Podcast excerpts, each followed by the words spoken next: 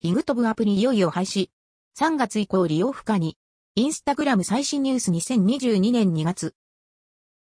本日イグトブアプリからこんな通知が来ました。記載されている通りであれば、イグトブアプリ自体が廃止となると捉えられます。追記。イグトブアプリ内通知でも告知ありました。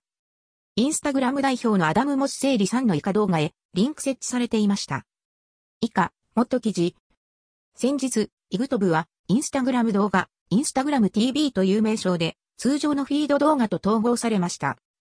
合わせて、イグトブという名称も廃止となった経緯があり、いずれイグトブ単体アプリも廃止になるのでは？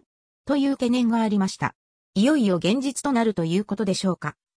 その他、インスタグラムが単体アプリとしてリリースした DM やストーリー専用、スレッズも先日廃止となったばかり。インスタグラムが公開する単体アプリはなかなか火がつかず廃止という状態が続いています。さらに以前にはショッピング専用 IG ショッピングというアプリ開発の話題もありましたがどうなったのでしょうか。続報などあったら随時お知らせ予定です。